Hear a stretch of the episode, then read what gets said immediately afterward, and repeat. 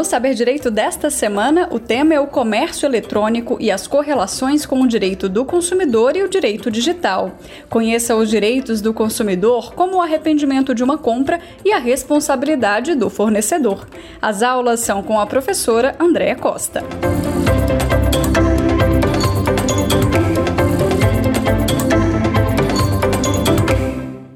Olá a todos, meu nome é Andréa Costa, sou professora, advogada.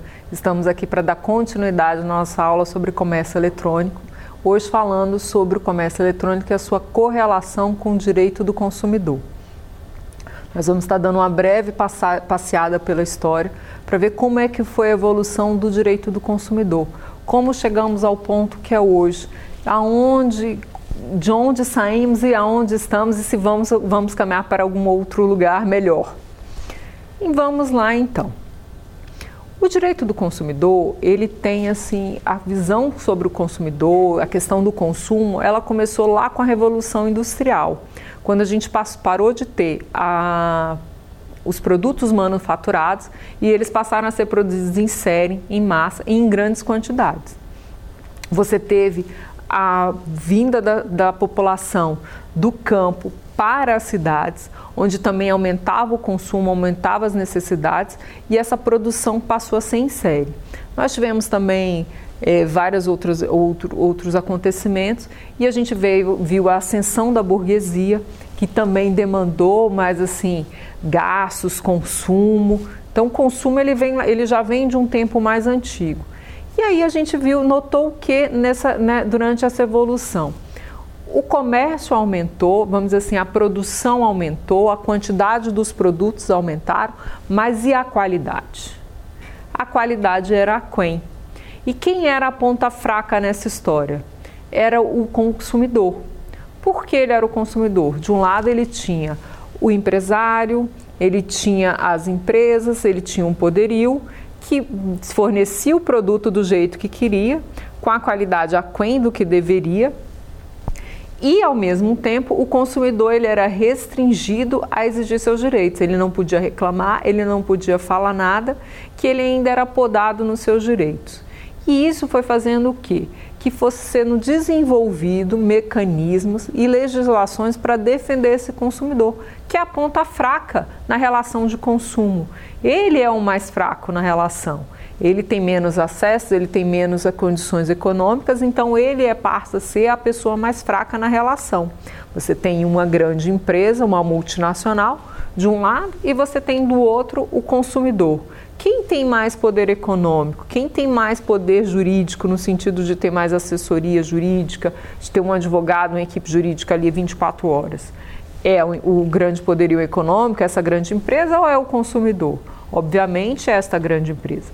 Então, tudo isso fez com que fosse sendo desenvolvido ao longo da história o direito do consumidor e mecanismos para defender este consumidor. E aonde a gente chegou? No nosso Código Civil de 1916, não tínhamos nada em relação a isso.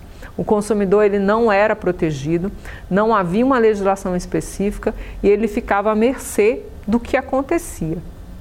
Com a Constituição Federal de 1988, isso mudou. A Constituição passou a trazer no seu artigo 5 a questão do, do comércio, a questão da defesa do consumidor. Então, ela traz lá no seu artigo 5, no seu inciso 32, que o Estado promoverá, na forma da lei, a defesa do consumidor, isso também veio lá na parte da ordem econômica, lá no artigo 170, no inciso 5, que a ordem econômica, fundada na valorização do trabalho humano e na livre iniciativa, tem por fim assegurar a toda existência digna, conforme os ditames da justiça social, observados os seguintes princípios, entre eles a defesa do consumidor. Então, o, de, de, um, de um mundo onde ele não tinha nenhuma garantia, ele não tinha nada, ele passou, aquele consumidor passou a ter na própria Constituição Federal a sua, a sua defesa, a garantia de que o Estado ia promover meios e mecanismos, seja através de normas, seja como fosse, para garantir os seus direitos enquanto consumidor, para que ele não fosse mais o vulnerável, que é para poder compensar a sua vulnerabilidade. Não é que ele não seja mais vulnerável, é para poder compensar a sua vulnerabilidade e fazer com que ele tenha mais mecanismos e meios de se defender meios de poder se assegurar os seus direitos, assegurar que aquele produto, aquele bem que ele adquiriu, aquele serviço que ele adquiriu, vai ser, vai ser entregue de forma adequada, que vai, vai atender a propaganda, que vai atender o que se espera, a expectativa que se espera dele. Então, tudo isso veio com o quê? Com o Código de Defesa do Consumidor, que é do setembro de 1990. O nosso Código de Defesa do Consumidor trouxe uma grande diferença para a população. Eu cito a mim como exemplo. A minha mãe diz que na, na época da minha, da minha criança, como eu fui uma, uma, pessoa muito santa e muito tranquila, eu só destruía todos os tênis uma vez. Era uma, era uma determinada marca que hoje nem existe mais. Essa empresa não existe mais no Brasil, ela já fechou, ela não, não, não funciona mais. Mas eu estudava num colégio de freira que o tênis tinha o modelo e a marca. O meu tênis não durava um mês porque eu conseguia, eu era tão santa, tão tranquila que eu conseguia destruir o, o, tênis. E todas as crianças que eram santas e tranquilas como eu também destruíam o tênis, porque o tênis ele não era adequado para crianças um pouco mais, é, vamos dizer assim, alegres e felizes, para não dizer levadas. Então aquele tênis era para crianças, mas ele não aguentava o rojão de uma criança. Ele não aguentava que uma criança o utilizasse para brincar, correr, chutar bola ou fazer qualquer coisa. Ele se autodestruía. Qual foi o que, aconteceu? Nessa época ainda não tinha o Código de Defesa do Consumidor. Se fazia uma carta para a empresa, ficava-se à mercê da empresa para trocar ou não aquele o, o, bem, porque não tinha nenhuma norma. Ah, graças a Deus a empresa era uma, uma empresa até muito é, de grande renome no, no Brasil na época e ela trocou o tênis e depois de, de várias trocas, eles pediram à escola que mudasse o modelo, porque aquele modelo eles estariam tirando do mercado, porque eles não eram adequados para as crianças um pouco mais peraltas. Então a gente vê que isso foi antes do Código de Defesa do Consumidor, foi um movimento que precisou ser feito. Vários pais, várias mães foram reclamar e depois de várias reclamações, de, de um longo tempo, é que foi retirado aquele produto do mercado. E isso hoje em dia é muito mais sério. A gente nem cogita isso porque você qualquer pessoa chega numa loja pela própria norma, vai lá, tem um código de defesa do consumidor. Então hoje ela tem acesso às informações. Mas isso foi uma evolução. O nosso Código de Defesa do Consumidor foi um grande ganho. A inclusão da defesa do consumidor na Constituição e, futura, e depois o Código de Defesa do Consumidor foi um grande ganho para todos nós. E o que, que é uma relação de consumo? Como é que a gente faz essa o que, que, como é que a gente estabelece o que é uma relação de consumo? O que, que eu digo que é uma relação de consumo? A relação de consumo é estabelecida pela composição de fornecedor e, compo e consumidor em lados opostos, onde é, é, é, o fornecedor fornece, né? Ele tendo como objeto, vamos melhorar isso, como objeto produto ou serviço.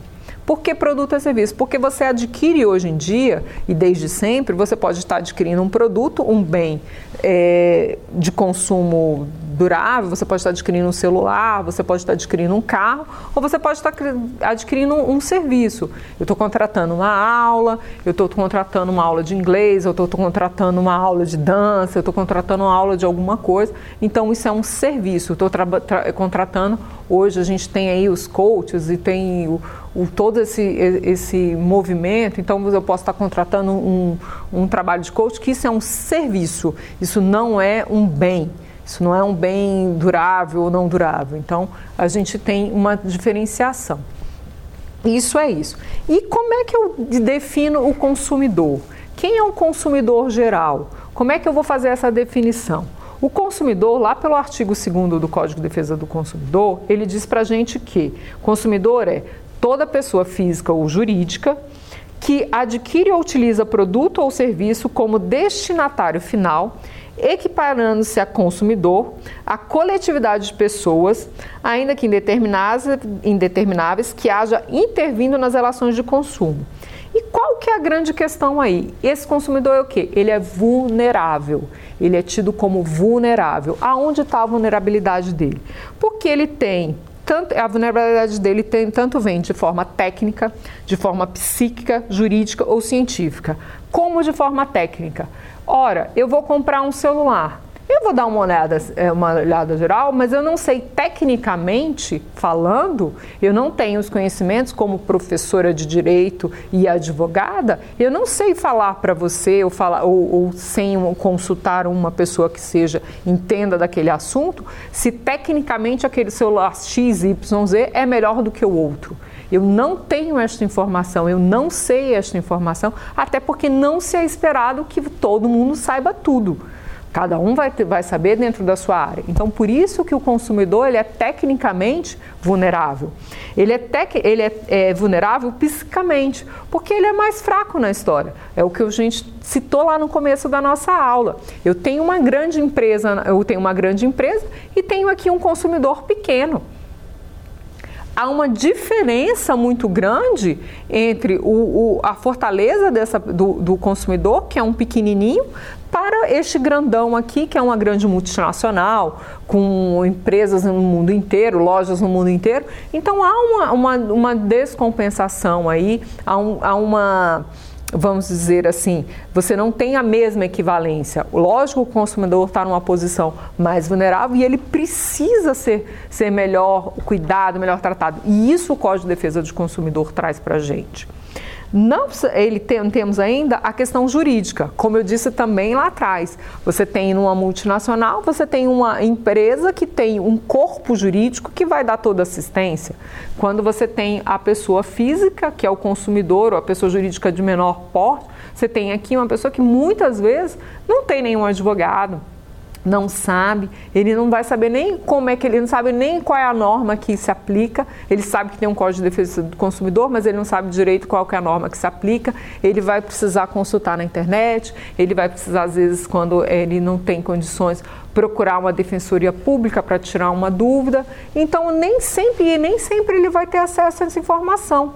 Então, juridicamente também, ele está mais incapaz, porque ele não tem todas as informações jurídicas sobre aquilo. Nós não temos esse ensino, nós temos que pensar que nós temos uma dificuldade no nosso ensino no Brasil de forma geral. E nós não temos esse ensino no, no, no ensino médio, no ensino fundamental dois. A gente não tem as pessoas, as crianças, os adolescentes, eles muitas vezes não têm acesso, eles não sabem quais são seus direitos e garantias constitucionais, eles não sabem quais são seus direitos como consumidor, eles não sabem nem quais são seus direitos enquanto criança e adolescente que estão estabelecidos no ECA. Então, tudo isso faz com que, que este consumidor seja o quê? Vulnerável ele não teve acesso à informação, ele não sabe juridicamente quais são os direitos dele, ele não sabe juridicamente se aquela empresa tá o que ela está falando para ele está correto. Ele comprou um produto, o produto veio com problema, veio com defeito, eu posso trocar, não posso trocar. Muitas vezes eu já acompanhei, já, já tive acesso de pessoas que falam assim, não, mas eu, eu recebi pela internet, eu fui reclamar, o, a empresa disse que eu não podia reclamar. Ora, você não só podia reclamar porque o produto veio com defeito, veio com algum vício oculto, ou você também podia reclamar porque você tem o direito de arrependimento previsto no Código de Defesa do Consumidor. De um jeito ou de outro, você tinha uma situação juridicamente mais favorável a você, mas muitas vezes o consumidor não sabe nisso. Nós temos um grande número de analfabetos no país ou analfabetos funcionais. Então ele não tem acesso a essa informação, ele não sabe o que, que é isso. Por mais que hajam campanhas, por mais que hajam é, tanto do da Justiça, tem campanhas no, dentro da própria TV Justiça e de outros órgãos, de outros mecanismos governamentais e não governamentais sobre essa campanha para que as, as, pessoas tenham conhecimento dos seus, dos seus direitos, principalmente com relação às garantias constitucionais e ao direito do consumidor, muitas vezes eles não conseguem ter acesso a isso, seja pelo trabalho, seja por grandes outras dificuldades. Então a gente precisa resguardar, porque juridicamente eles são mais vulneráveis. Além da vulnerabilidade jurídica, nós temos ainda a científica. Imagine-se na, na seguinte situação: você precisa comprar um medicamento. Você não sabe qual é o melhor medicamento, se é o XYZ, você não é médico, você não é farmacêutico. O, o consumidor ele não tem essa informação. O médico vai falar para ele assim: você pode comprar esse medicamento, ele vai comprar aquilo que o médico, que o médico falou. Ele não sabe cientificamente se aquilo está correto, se ele não está correto. Ele vai confiar num terceiro porque ele não tem essa informação. Se o laboratório X, Y, Z se não passar a informação correta dentro do seu, no seu, na sua bula de remédio, ele não vai saber porque ele não tem acesso a essa informação. Ele cientificamente é o que eu estou explicando para vocês. Uma coisa é você é advogado, você é arquiteto, você é trabalhador rural. Você não vai saber qual o melhor remédio, qual o melhor medicamento, porque você não tem essa formação científica. Você depende do laboratório, do médico para te dar essa informação. Então, você também, consumidor, é vulnerável nesta hora, porque você não tem todas as informações. Além disso tudo, a gente tem um consumidor equiparado. O que é esse consumidor equiparado? É quando a gente protege terceiros que venham a ser abrangidos por algum evento danoso muito grande e que ele, assim, que está relacionado à ação dos fornecedores do, do serviço. Isso fica melhor explicado quando a gente cita o exemplo. Vamos lá.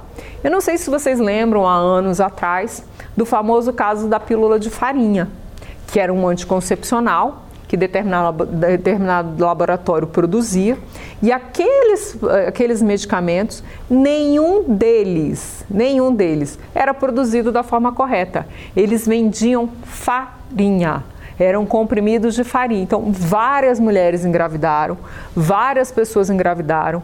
Por quê? Porque o laboratório que produzia, ele fraudou, ele enganou a população. Então, neste caso, nós temos o consumidor equiparado. Por que o consumidor equiparado? Nós não sabemos, não temos como identificar quem são as pessoas diretamente relacionadas àquele ser. Nem todas as mulheres engravidaram, muitas engravidaram, mas nem todas engravidaram. E nós não temos como identificar um por um quem foram as pessoas que compraram aquele medicamento. Então você tem uma equiparação do consumidor, são várias, é uma coletividade. Isso pode dar, gerar uma ação de dano moral coletivo for, é, feita pelo próprio Ministério Público. Ministério Público. E como é um exemplo disso? Como é, outro exemplo que a gente tem nessa situação? Nós temos essa situação nos recalls dos carros. Quando o carro vem com defeito, quando ele vem com um vício de fabricação, quando ele vem com defeito, você faz um recall. Tivemos um exemplo há anos atrás de um determinado modelo de veículo que quando você fazia, é, ele vinha, a proposta do carro é você rebaixar o banco traseiro para ficar com maior espaço. Só que ele tinha um vício, ele tinha um defeito na sua fabricação que quando você fazia esse rebaixamento, se você não tomasse cuidado, o banco rebatia e nessa de rebater, ele causou a amputação de vários dedos de várias, de várias pessoas diferentes. Então foi chamado para o recall essas pessoas que foram identificadas com o dano efetivo, né, com o que foi a perda, a amputação do dedo, elas foram ressarcidas, mas foi feito um recall também para chamar todos os outros, porque você tinha as pessoas que eram equiparadas, que você não conseguia identificar, você não tinha todo o registro, porque você não tem só a pessoa que comprou o veículo na concessionária, aquele veículo pode ter sido revendido depois para um terceiro. Então você não tem muito esse controle. Então você faz um recall chamando todos os proprietários daquele, daquele modelo, daquela marca de veículo, para fazer um recall, para fazer o conserto conserto daquele veículo. Outro exemplo nessa situação que é, foi muito grave e também é, é, muito antigo, não foi no Brasil, foi uma determinada é, montadora, ela produziu um carro que o carro ele tinha uma peculiaridade horrível, num, por um erro de projeto, não se sabe por quê, mas o, o veículo quando ele estava estacionado com a seta, é, a seta é ligada para o lado direito e fosse abarroado na traseira, o tanque de combustível explodia. Havia um, um um curto-circuito no carro e explodiu o tanque de combustível.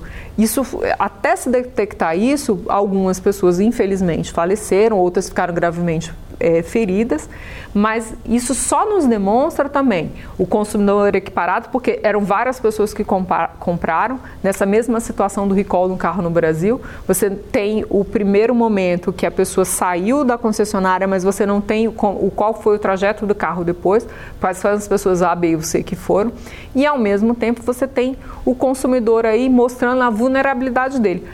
quando um consumidor vai imaginar que um carro, que era um carro de alto luxo, alto padrão, que, numa determinada situação absolutamente, às vezes, corriqueira, que é você estar tá esperando num sinal, dando uma seta, e alguém às vezes dá uma, uma batida leve na, na, traseira do seu carro, se aquela batida na, na traseira, naquela situação, causava a explosão do tanque de combustível por conta de um curto-circuito. Isso era inimaginável.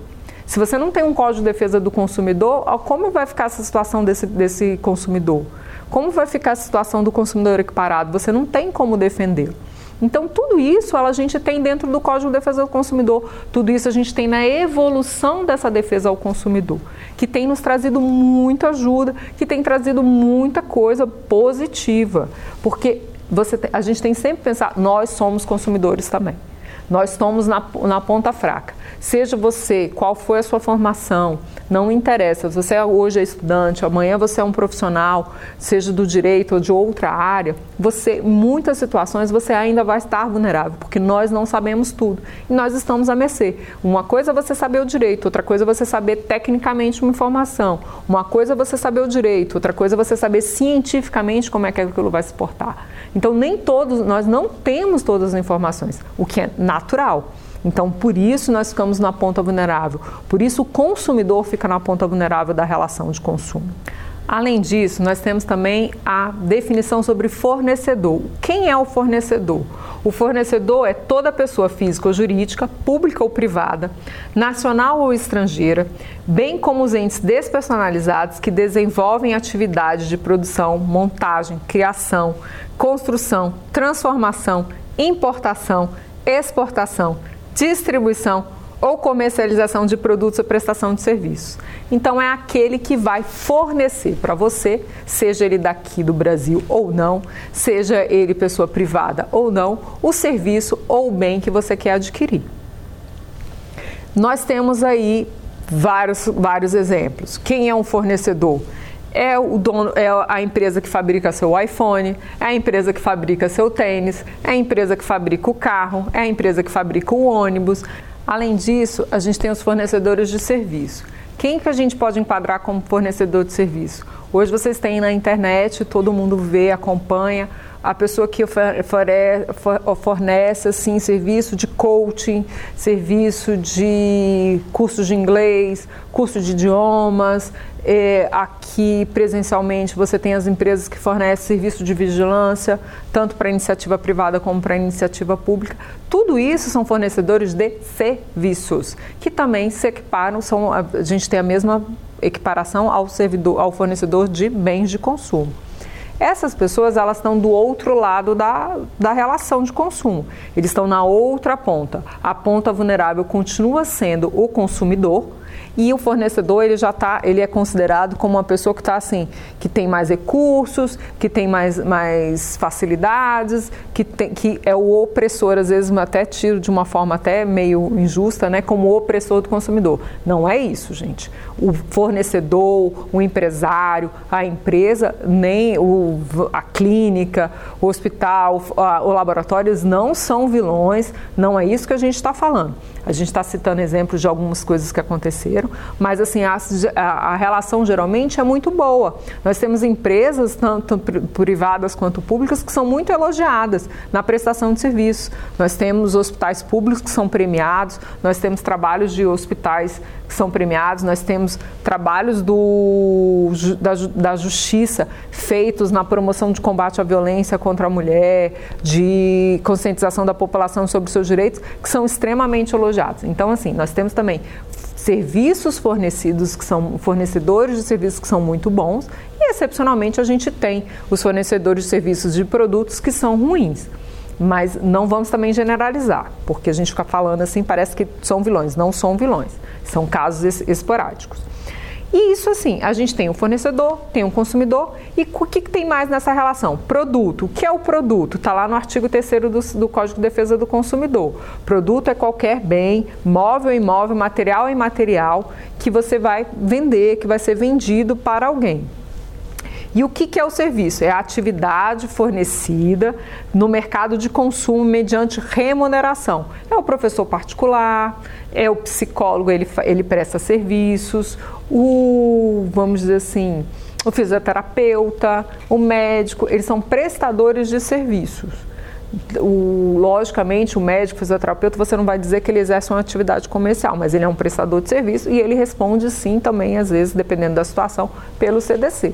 Não é tão. A, a gente a, acreditava antes que médico não responde pelo CDC, dependendo, porque não é um comércio, a medicina não é um comércio, mas dependendo da forma como for a situação, pode sim ser caracterizada como uma relação de consumo. Tudo isso é, é necessário. Há uma, uma questão tanto no, na, no produto quanto no serviço, que você tem a remuneração por isso. Você vai ter uma, vai pagar por este serviço, mas tem uma exceção. A gente sempre fala que a relação de consumo, eu, eu consumidor, comprei ou adquiri um, é, um bem ou um serviço de um fornecedor. Mas há uma situação específica que é uma exceção para isso, que não há, ela não é onerosa, mas gera sim também a responsabilidade de quem fornece, que são casos dos estacionamentos de supermercados, estacionamentos públicos de shopping. Por que que acontece? A pessoa foi para aquele shopping, foi para aquele supermercado porque tinha um estacionamento. O estacionamento estava lá, à disposição, mesmo que ele não cobre, mas estava lá à disposição para que aquela pessoa utilizasse e é um atrativo para você ir ao supermercado. Aqui nós temos alguns supermercados em Brasília que eles não cobram o estacionamento, mas de, no, eles têm um estacionamento gigante e você vai para aquele supermercado por quê? Porque ele tem um estacionamento. Ele é o atrativo para você pra, que a empresa utiliza para poder fazer suas vendas. Então, nestes casos, mesmo não sendo oneroso o estacionamento, o, o, governo, o governo, os tribunais, o STJ já entendeu que nessa situação é dever do supermercado, é dever do shopping indenizar em caso de furto, é, batida ou algum problema nesse sentido. Nós temos ainda também, de interessante, os tipos de sujeitos participantes do comércio eletrônico. Agora a gente vai lá para o comércio eletrônico. A gente falou das relações todas e agora a gente está voltando para o comércio eletrônico. Nosso primeiro exemplo é o B2B, que é empresa a empresa. É um exemplo para isso a gente tem assim são as empresas que contratam os portais para é, alocar a sua empresa digital, a sua loja virtual. Então você tem uma relação assim empresa a empresa. Essa relação empresa-empresa, ela está mais ligada ao varejo eletrônico, ela não passa pelo consumidor. Ela já vai, vai empresa, empresa ali, elas estão negociando para fazer uma, uma, venda, uma coisa mais, é, é casa vendendo insumos, elas estão mais ali dentro. A gente tem ainda o B2C, que é empresa consumidor. O B2C é o que a gente está estudando aqui que é o comércio eletrônico raiz, como brinca o, o povo agora, né? É o comércio eletrônico do, do consumidor com a empresa, que somos nós. A gente vai na internet, a gente vai fazer uma compra, seja de bem ou serviços, de uma outra empresa. Então, esse é o nosso B2C que é o que a gente está usando bem hoje, que a gente vai aí, que é a venda direta, que a gente faz no, no Black Friday, muita gente gasta horrores, nas datas comemorativas, é, Natal, é, Dia dos Namorados, Dia das Mães, Dia dos Pais, sai todo mundo consumindo ali no, na relação B2C. E por último, a gente tem a relação C2C. Então, o C2C é consumidor-consumidor. E aonde a gente vê essa relação consumidor-consumidor? Nos sites de leilões e nos sites onde você tem a venda. O consumidor vai lá, ele coloca o como se fosse um classificado de jornal de antigamente. Você vai lá, coloca qual é o bem que você quer vender e vai lá e, a, e o outro consumidor adquire. Então aí é um consumidor-consumidor. Nessa situação, consumidor-consumidor, situação de autônomo, você não tem o Código de Defesa de Consumidor. Ele, você tem uma situação diferenciada. Mas você tem isso, então é, é, são dois consumidores que estão tá ali um vendendo para o outro. Então não tem uma empresa, não tem uma relação de vulnerabilidade, porque no final das contas todos dois são vulneráveis. Né? Você não tem uma situação em que um é melhor que o outro, um é mais capaz que o outro. É uma venda como era nos, nos grandes classificados de jornais de antigamente, onde um, um, consumidor vai lá, olha, eu quero comprar um carro aqui, está vendendo, eu vou lá e compro, e não, é um, não há uma empresa, não há uma intermediação, é um consumidor fala com o outro e eles se resolvem por ali. Aí nessa relação você não vai aplicar o Código de Defesa do Consumidor. Se tiver algum problema, você vai é, aplicar o Código Civil. E aí quais são os princípios que a gente vai assim mais, vamos dizer assim, importantes no direito do consumidor? Quais são aqueles que a gente tem que ficar mais atento? Um que eu já falei assim inúmeras vezes para vocês hoje, o princípio da vulnerabilidade. Aquele que considera o consumidor como alguém vulnerável, alguém que precisa dessa proteção jurídica para que ele possa ter a capacidade, a plena capacidade, o pleno gozo, do, do, o pleno gozo e exercício dos seus direitos. Por quê? Porque a gente tem um consumidor, como eu já citei lá atrás para vocês. Você tem um consumidor que ele é uma ponta, está na ponta vulnerável, ele não tem o conhecimento técnico, ele não tem o conhecimento, ele tem o abalo às vezes psíquico, ele não tem o conhecimento científico, ele não tem o conhecimento jurídico. Então esta pessoa, ela está na ponta mais vulnerável da relação. Então ele, por, daí vem a, o princípio da vulnerabilidade, que ele traz isso para a gente. Ele é a parte mais fraca e essa vulnerabilidade ela vem tanto de ordem técnica como de ordem econômica. Falei também para vocês. Técnica por todas as, essas questões que eu falei. Você não tem um conhecimento técnico, você não tem um conhecimento científico e às vezes você não tem um conhecimento jurídico. Então você já tem aí de uma ordem técnica. Você também tem de ordem econômica. É um consumidor pequenininho aqui, às vezes contra uma grande empresa, mesmo que a empresa não seja tão grande, mas já é uma empresa. Uma empresa já tem um capital social, já tem um, um valor agregado no seu, na sua própria marca, no seu próprio nome. Então isso já torna mais vulnerável o consumidor. Então, daí a gente tem o princípio da vulnerabilidade. Além do princípio da vulnerabilidade, a gente tem o princípio da boa-fé objetiva.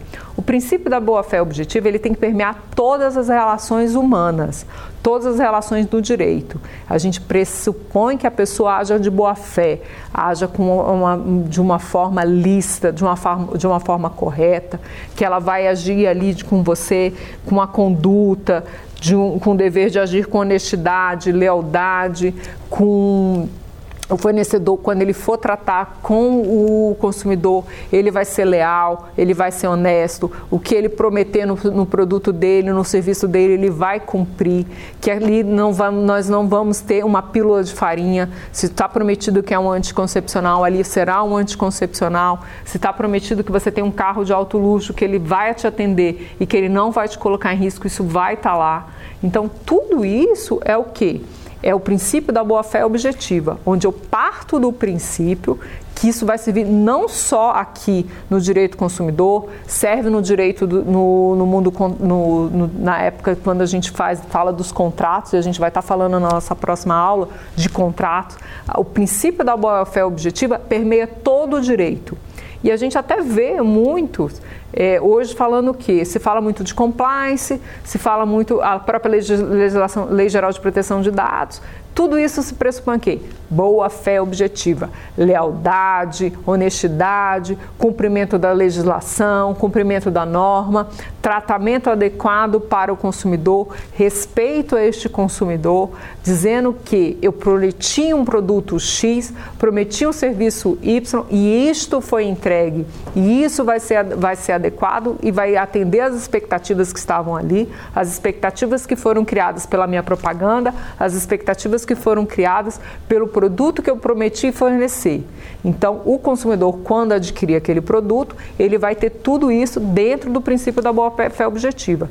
A gente parte de, do princípio, a gente está falando muito de defesa do consumidor, mas é importante a gente ter isso. O Código de Defesa do Consumidor, ele vem para quê? Para as exceções. A maioria, a grande maioria, funciona, gente. Não vamos pensar que as pessoas, os fornecedores são vilões, que sejam maus, não é isso. Muito pelo contrário, a gente tem hoje, com a maturidade, com o, a maturidade da norma, com o desenvolvimento do, do, das pessoas, muito é, de, dessa própria luta que vem não só da população, mas vem dos próprios órgãos governamentais, Ministério Público, é, os, os legisladores, o judiciário, todos esses numa busca pela efetiva é, defesa do consumidor, nós temos hoje empresas sim que são premiadas pela boa fé objetiva, porque elas cumprem o que prometem. Então a gente tem um outro lado. A gente precisa ainda da norma porque existem as exceções. E aí a gente, além do princípio da boa fé objetiva, a gente tem um princípio da informação. O que, que é o princípio da informação? Aquele produto, aquele serviço que vai ser fornecido, eu vou ter a informação naquilo ali.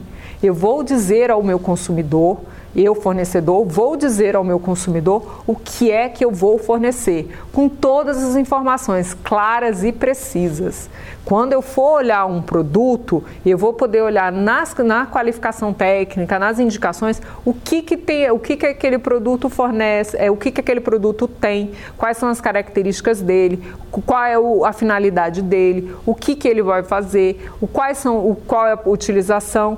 Quando eu estou falando de um, por exemplo, de um medicamento, quais são os efeitos colaterais, o que, que ele, o que, que ele, qual é, o, qual é o atendimento dele, qual é a finalidade daquele medicamento, o que para quais tipos de doença ele vai servir, quando ele não pode ser utilizado. A gente tem várias campanhas que, dependendo da doença que você tiver, por exemplo, dengue, tem algumas medicações que você não pode tomar, porque elas podem trazer piorar o quadro da doença. Então, todas as informações têm que estar na bula. E aí vem o princípio da informação. Quando você vai adquirir um carro, quando você vai adquirir um celular, quando você vai adquirir uma viagem, por exemplo, um pacote de viagens, você precisa de todas as informações. Quais são os passeios, o que está incluído, para onde você vai, qual é o, quarto de hotel que vai ser fornecido, qual é o avião que você vai pegar, se vai ter transporte entre o, aeroporto e o, hotel. Então, todas as informações elas são necessárias. E daí você tem o princípio das informações. Você, o princípio da informação, que tem que trazer tudo isso. Você tem que ter acesso às informações. Já imaginou? Você vai comprar um veículo e você não sabe quais são as características daquele veículo. Você não está falando de comprar um, um bem de consumo barato, porque um carro é um, um, um bem caro. Então você tem que ter toda a qualificação técnica, você tem que ter todas as informações sobre aquele veículo. O que, que se olha quando você vai comprar um veículo? Qual é o consumo, como é que é a manutenção, quanto custa essa manutenção. Todas essas informações elas têm que ser fornecidas pelo fornecedor, pela montadora, pela concessionária que ela vai te vender aquele veículo. Além do princípio da informação, a gente tem ainda o princípio da transparência, da transparência que também vem de novo. Ele, o princípio da transparência ele está ligado diretamente ao princípio da informação, porque você vai trazer a transparência dessa informação. Ela tem que ser clara, ela tem que ser ostensiva, precisa e correta. Você tem que ter assim, na hora que eu for olhar um, uma pesquisa, eu vou pesquisar qual é o smartphone que eu quero comprar. Eu vou ter a, o fornecedor, né, a empresa que produz aquele, é, aquele smartphone, ela vai ter que trazer para mim todas as informações da forma mais clara, ostensiva e precisa. Quando eu adquiri, vem isso, esse, esse celular tem uma capacidade X, tem um armazenamento Y, então todas as informações vão estar ali, todas, sem exceção. Então, assim, que são necessárias para eu tomar uma, uma, decisão. Até porque são, é essa transparência nessas informações, na clareza delas, é que vai fazer você fechar um contrato de compra e venda ou não. Porque quando você passa o seu cartão, quando você efetivamente adquire um bem ou um serviço, seja por débito, crédito, da forma que for, mas na hora que você paga efetivamente aquele serviço, você fechou o seu contrato. Você então tinha estava só analisando, pensando de acordo com aquelas informações que está lá dentro do princípio da informação, da transparência é que eu vou decidir aquela compra. Então aí eu vou efetivamente comprar o meu, meu, meu bem de consumo, seja um celular, seja um carro, seja uma medicação, o que for. E a gente ainda tem também, dentro do e-commerce muito forte, o princípio da confiança. Onde é que entraria esse princípio da confiança? É porque na hora que eu adquirir esse bem na internet, por exemplo, no e-commerce, eu tenho que ter a confiança de que ao adquirir eu vou recebê-lo. Que eu não vou só comprar, que eu não vou comprar um produto e de repente vou chegar, vai chegar na minha casa um tijolo. Então, pelo princípio da confiança, eu vou adquirir um bem e este bem, ao chegar, será exatamente aquele que me foi passado. As informações com clareza, dentro do princípio da informação e do princípio da transparência, foram me passadas com a, as informações com clareza, de forma ostensiva e tudo mais. E atendendo o princípio da confiança, eu vou receber efetivamente aquele bem. Cito um exemplo muito claro, que acontece nas Black Fridays e nesses feriados que são, é, o comércio eletrônico é, tem uma expansão e, e, ele, principalmente esse ano, né, ele vai um, um, grande, teve um grande aumento, que é quando você tem uma Black Friday, por exemplo, você vai adquirir um micro-ondas ou um tênis e você adquiriu naquela determinada loja e depois de um tempo, dentro do prazo previsto, você recebe ele em casa. Ou seja, o, seu, o princípio da confiança foi aceito. Você teve a transparência nas informações, todas as informações foram passadas para você e dentro dessa confiança você recebeu aquilo que você adquiriu. Então, é, são esses princípios básicos que vão estar, tá ligando, vão estar tá ligados ao nosso Código de Defesa do Consumidor e essa defesa do consumidor, que vai se aplicar também no e-commerce, vai se aplicar também no comércio eletrônico.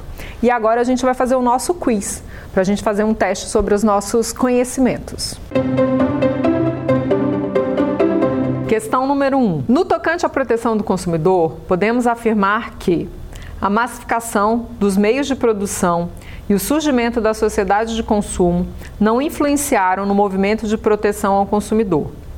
B. A sociedade de consumo estava devidamente tutelada pelos esquemas tradicionais do direito. C. A legislação pátria assegura direitos individuais e coletivos, trazendo ainda princípios contratuais. D. A proteção do direito ao consumidor não está inserida na, no na nossa Constituição Federal. Então, a correta é a letra C. A legislação pátria assegura direitos individuais e coletivos, trazendo ainda princípios contratuais. Os direitos individuais a gente não precisa nem discutir, e os coletivos a gente teve o exemplo da própria pílula de farinha, que gerou sim uma ação de danos morais coletivos e que traz uma consequência à coletividade. Na segunda questão, a gente tem Acerca do Código de Defesa do Consumidor, não podemos afirmar. Aplique-se a todas as relações no contexto da internet. Aplique-se ao comércio eletrônico. Traz garantias e direitos ao consumidor. Não prevê formas de arrependimento para as compras online. A letra aqui é a letra A. Nós não podemos afirmar que aplique-se a todas as relações do contexto da internet. Só se aplica às relações de consumo. Não são todas as relações na internet, nós não temos só relações de consumo. Nós temos outras também. Na internet você tem divulgação sem, sem, sem ser uma relação de consumo, divulgação de materiais de estudo, você tem o próprio. É, sites que é, funcionam como verdadeiras enciclopédias. Então, não temos só relações de consumo. Então, o Código de Defesa do Consumidor não se aplica a todas as hipóteses da internet. Na questão 3, nós temos assinale a alternativa incorreta sobre os princípios que regem o direito do consumidor. O direito do consumidor é regido também pelos princípios da dignidade, proteção à vida, saúde e segurança e proteção em necessidade. B. O princípio da transparência ou da confiança obriga o fornecedor a propiciar ao consumidor o conhecimento prévio sobre os seus produtos. C. O princípio da harmonização visa a harmonização dos interesses e o equilíbrio entre as partes. D. Os princípios observam que o consumidor hoje não é mais vulnerável na relação de consumo, baseando-se na igualdade de condições das partes. Nem preciso dizer que a alternativa incorreta é a letra D, porque eu falei, como eu falei para vocês em todo momento aqui, o consumidor ainda está na ponta vulnerável da relação de consumo. Ele ainda é protegido e ele precisa dessa proteção. Nós não podemos ainda dizer que o consumidor, frente ao fornecedor, ele está numa relação de igualdade, seja pela ordem técnica, seja pela capacidade econômica. Há uma, dis, uma, uma disparidade aí e a gente precisa ainda dessa proteção ao consumidor. Nós frisamos hoje na nossa aula a questão da vulnerabilidade do consumidor para entender a importância ainda de estar na Constituição Federal como garantia a defesa ao direito do consumidor e a importância do Código de Defesa do Consumidor e a importância da legislação de internet, né, a legislação tanto o Marco Civil quanto o decreto, para regularem o comércio eletrônico. Então, tudo isso a gente falou hoje. E na próxima aula, na nossa aula número 3, nós vamos estar falando sobre o comércio eletrônico em si, sobre o e-commerce, como ele funciona, quais são suas características e como isso vai estar ligado, interligado, tanto à parte dos contratos e também um, puxando um pouquinho para o nosso Código de Defesa do Consumidor. E eu espero vocês até lá. Quer dar alguma sugestão de tema para os cursos do Saber Direito? Então mande um e-mail para a gente, saberdireito.stf.jus.br ou entre em contato pelo WhatsApp. O número é esse que aparece na sua tela. Você também pode estudar pela internet. Acesse nosso site tvjustiça.jus.br ou pode rever as aulas no canal do YouTube TV Justiça Oficial.